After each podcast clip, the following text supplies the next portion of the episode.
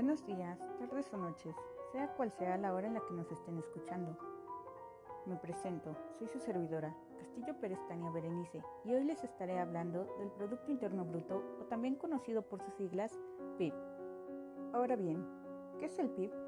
Se dice que un país crece económicamente cuando la tasa de variaciones del PIB aumenta, es decir, el PIB del año calculado es mayor que el del año anterior.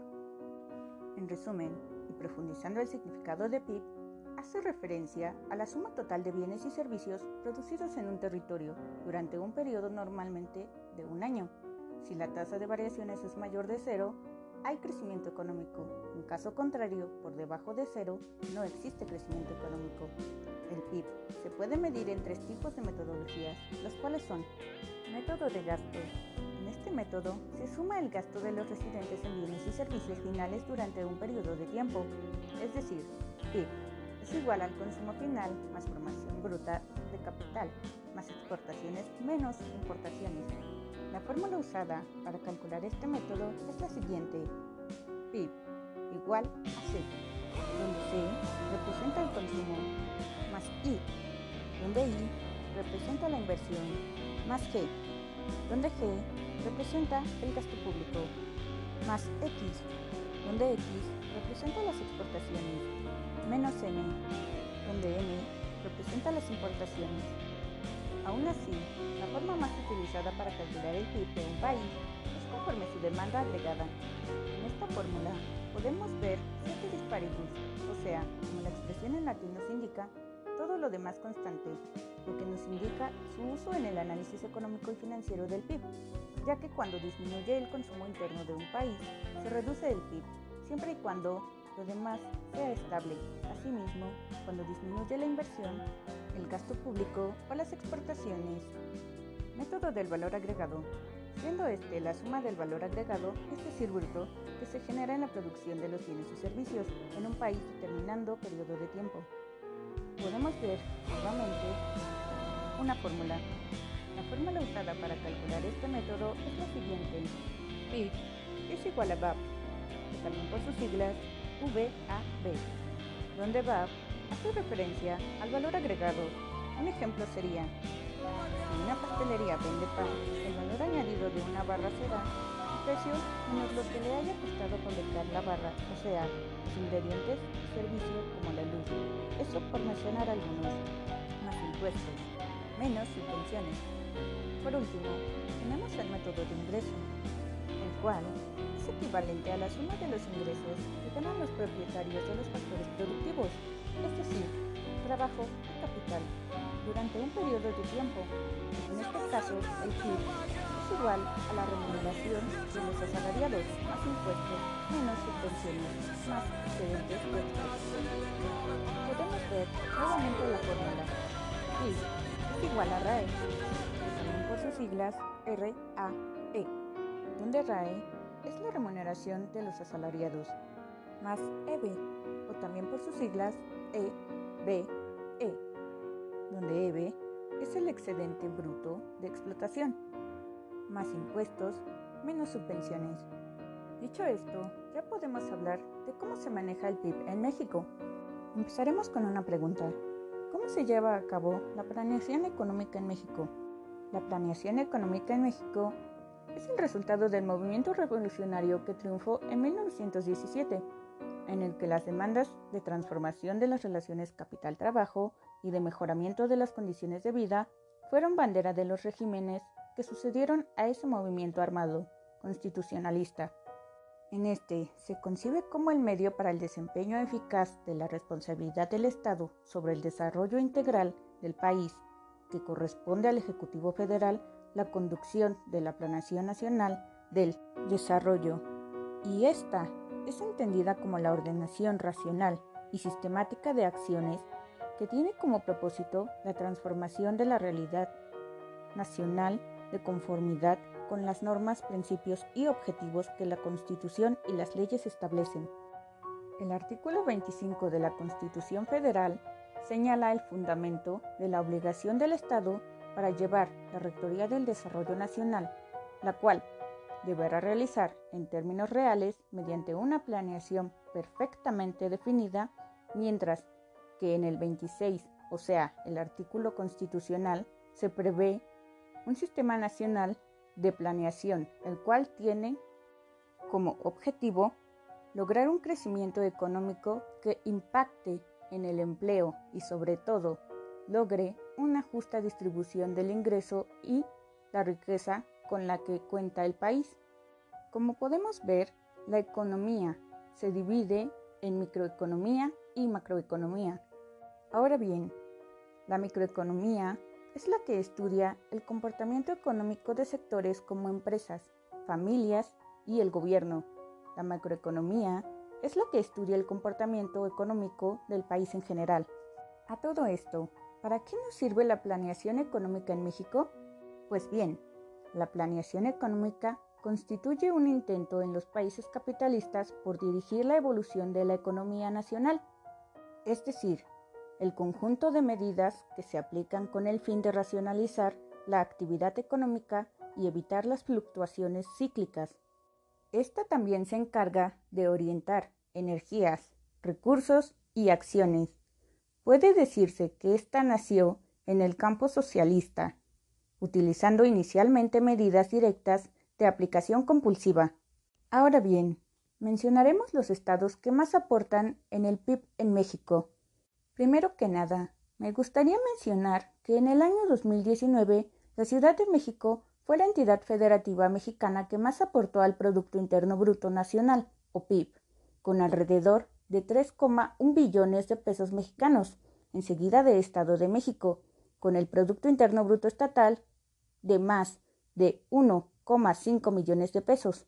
Los estados que aportan en más actividades económicas en 2021 son Campeche, en primer lugar, en manufactura, durante el primer mes del año en curso, con un ascenso de 53.7%. Tabasco, en segundo lugar, con el 99.0%. Y Chiapas, en tercer lugar, con el 94.3%. Ambos en la categoría de construcción. Por último, tenemos a Colima, en la cima del comercio minorista, con el 7.4%. Aún así, con estas cifras, estos estados no rebasaron a Oaxaca, Sinaloa y Baja California, quienes fueron los estados que registraron los mejores resultados en tres sectores estratégicos del país, los cuales son manufactura, comercio minorista y construcción. Por ende, destacan en la recuperación económica nacional tras los estragos que dejó la pandemia de COVID-19. De acuerdo con los datos del Instituto Nacional de Estadística y Geografía, o por sus siglas, INEGI, las tres actividades económicas representan el 34.2% del Producto Interno Bruto o por sus siglas PIB, por lo que su comportamiento da una lectura de cómo va el proceso de reactivación. Oaxaca fue la entidad mejor colocada en cuanto a manufactura, siendo este principal sector del PIB nacional, con el 17.5% de participación. Tuvo, en segundo lugar, en crecimiento anual durante enero del año actual, con una tasa del 33.4% debido al principal aumento del 11.5% de su industria más importante, o sea, el tabaco y la bebida, el cual concentró un 17.3% del total, mientras que en comercio minorista, la segunda actividad en importancia de la economía mexicana, con 10.4% del PIB y pilar en la dinámica del consumo privado, mermado tanto por la demanda como por la oferta de los 26 estados que representaron caídas, registró la tercera menor disminución con el menos 0.9% anual. En construcción, Oaxaca alcanzó el primer lugar de las 32 entidades con una variación anual de 239.7% en su producción, gracias a los incrementos de triple dígito en las obras de edificación, es decir, el 245.6% de transporte y urbanización, con 536.5% estos dos apartados agruparon el 96.4% del valor total. Por su parte, la segunda entidad con mejor dinamismo en enero fue Sinaloa. La posición de los estados en los indicadores sectoriales corresponde a cómo les fue en sus tasas de crecimiento y que éstas se sitúen en los primeros escalones en factura. Tuvo el octavo lugar con un alza anual de 8.6%, derivado de los ascensos de 14.4% en la industria alimentaria y de 2.2% en la industria de las bebidas y del tabaco. Sus pilares en el sector aportaron el 68.8% y el 11.2% del valor de producción, respectivamente. En comercio minorista, Sinaloa fue la tercera entidad con mayor aumento en los ingresos de los establecimientos al por menor de 5.3% de un grupo de seis con variaciones positivas en construcción. Consiguió la cuarta posición al crecer un 32.0% como consecuencia de los incrementos en todos los tipos de obras, particularmente edificación de viviendas, escuelas, hospitales, clínicas y edificios industriales, comerciales y de servicios, de más de 1.9% que participó en conjunto con el 49.1% del valor total. Baja California completa el podio, quinto escalón en manufactura de más de 22.5% anual, particularmente por fabricación de equipo de transporte del 42.9% de aumento y el 63.9% de concentración.